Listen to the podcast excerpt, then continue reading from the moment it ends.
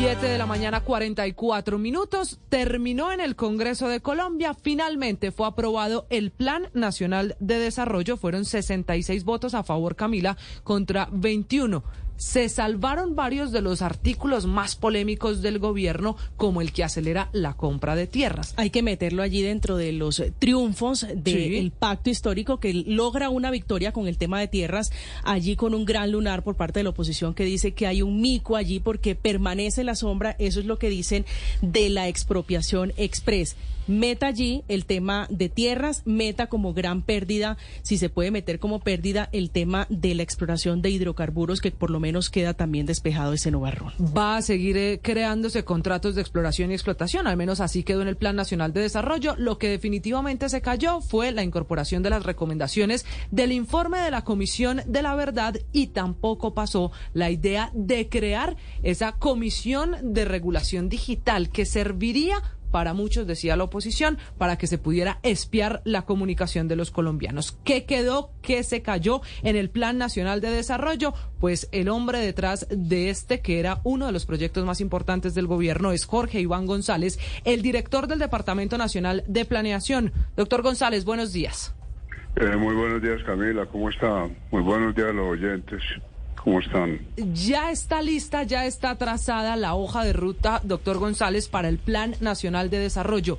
¿Qué evaluación hace usted desde el gobierno y qué se le quedó por fuera? Porque al final aquí están las cartas de lo que va a ser el próximo, el gobierno de estos próximos cuatro años.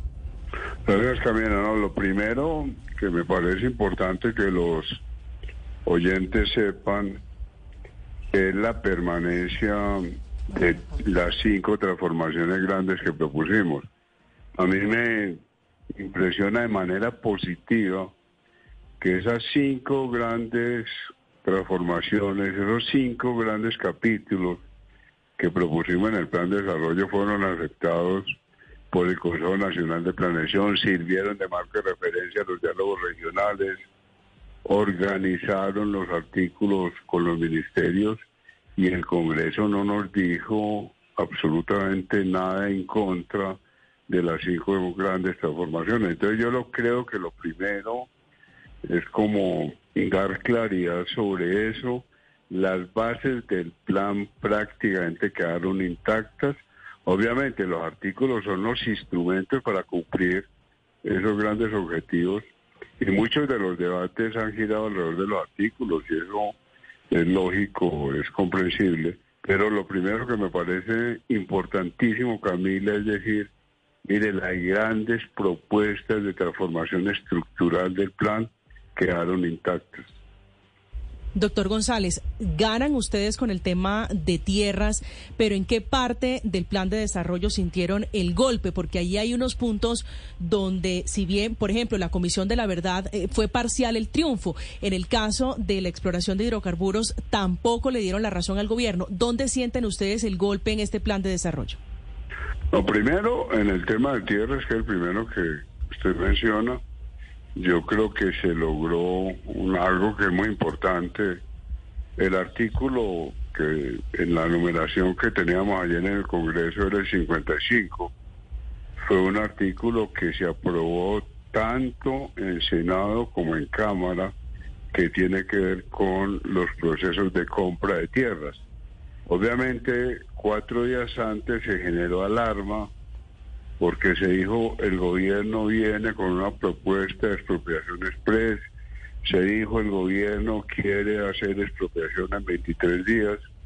El artículo que se aprobó, como le digo, tanto en Senado primero y después en Cámara. En Cámara se volvió a leer. Anoche los congresistas pidieron leer el artículo, se leyó, le dedicamos a la lectura del artículo más de 15 minutos se aprobó el texto, no se modificó el mismo texto que se había aprobado en Senado. Eso no fue a la conciliación porque en las dos cámaras se había aprobado. Entonces yo creo que es un texto que facilita el trámite administrativo, pero garantiza todas las condiciones legales y todos los aspectos jurídicos para que el vendedor tenga plena tranquilidad, se va a comprar al precio comercial, en fin, se garantiza que todo el proceso jurídico sea respetado. Entonces lo primero es aclarar que en ningún momento eh, se iba o se tenía la pretensión de introducir un artículo de expropiación a la brava.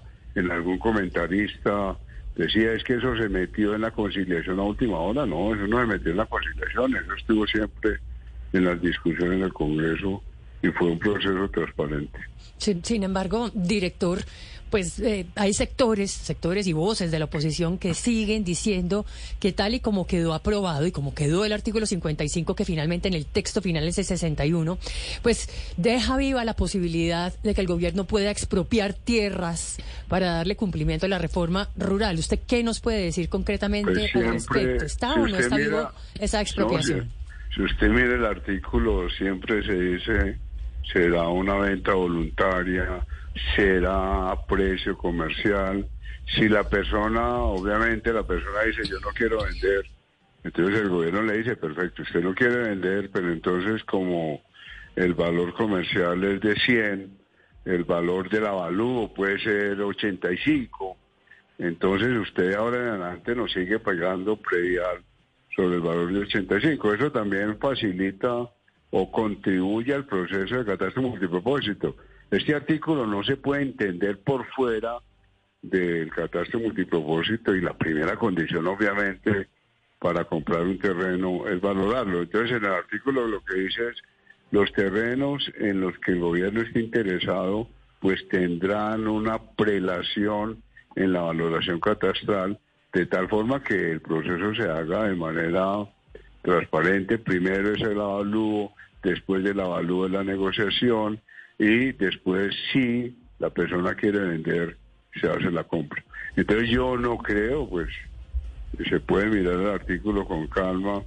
Eh, yo no creo que haya problemas y creo que la posición del Congreso, en las comisiones del Congreso, una de las cosas que a mí me impresiona, Paola, es la, la es decir, la sabiduría que tiene el Congreso. Pues para mí estos tres meses fue una maravilla de cómo muchos de los artículos que nosotros presentamos se mejoraron considerablemente. Es que estuvimos casi tres meses con las comisiones económicas. Yo nunca en mi vida, pues yo siempre he sido profesor académico, yo nunca en mi vida me había metido tres meses al Congreso.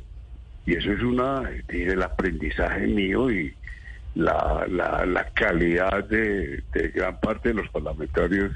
Yo creo que se mejoró muchísimo el plan de desarrollo del Congreso. ¿Siguen vivas algunas facultades especiales para que el presidente pueda generar nuevas agencias?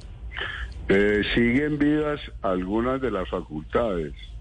¿Cuáles? Eh, no, no se, no se, no se le, no se le permitieron al presidente pero siguen vías, eh, por ejemplo, sigue vía la facultad para regular la agencia Bicentenario, eh, la, la, holding que creó el gobierno pasado.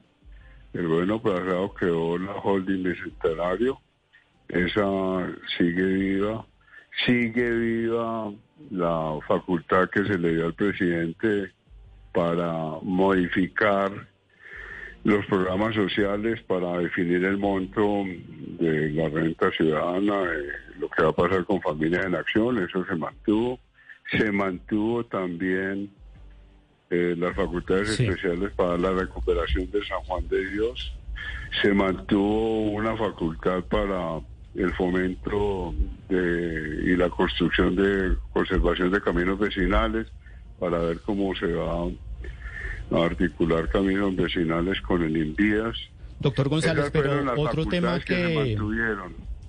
otro tema que quedó por fuera de la agenda fue el tema de la Agencia Nacional de Seguridad Digital. Con lo cual, sí, esa se perdió, esa se perdió. Con lo cual el gobierno y Colombia queda desprotegido totalmente frente a un ataque cibernético que están en alza. Han atacado al INVIMA, han atacado al DANE, a las fuerzas militares, a la fiscalía. ¿Qué va a hacer el gobierno? Sí, ese fue, Juan Camilo, uno de los puntos que más se discutió, tanto, acuérdese, es en las plenarias de las comisiones económicas, en la plenaria, en el primer debate también se se sacó, se trató de volver a introducir ahora y el Congreso insiste, había varios argumentos. En la versión nueva se dijo claramente esto no autoriza al gobierno, no autoriza ninguna entidad para entrar en el WhatsApp, para interferir la privacidad, que era una preocupación que se expuso en la primera versión. Pero lo que se dijo es esto requiere un estudio mucho más detallado. Entonces dejémoslo para que se discuta en el Congreso en un proyecto de ley mucho más articulado, mucho más cuidadoso. Pero sí, yo estoy de acuerdo con usted, Juan Camilo, y todos estamos de acuerdo con que necesite una protección cibernética y el tema satelital, porque acuerde que ese tenía dos componentes, el de la protección cibernética y el tema de utilización de la información satelital para todos los efectos de ordenamientos del territorio en general, comunicaciones, todo.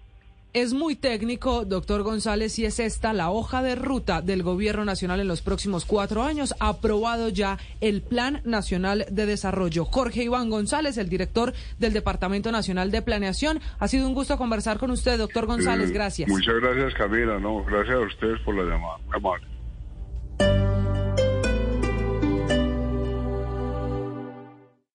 Esta es Blue Radio.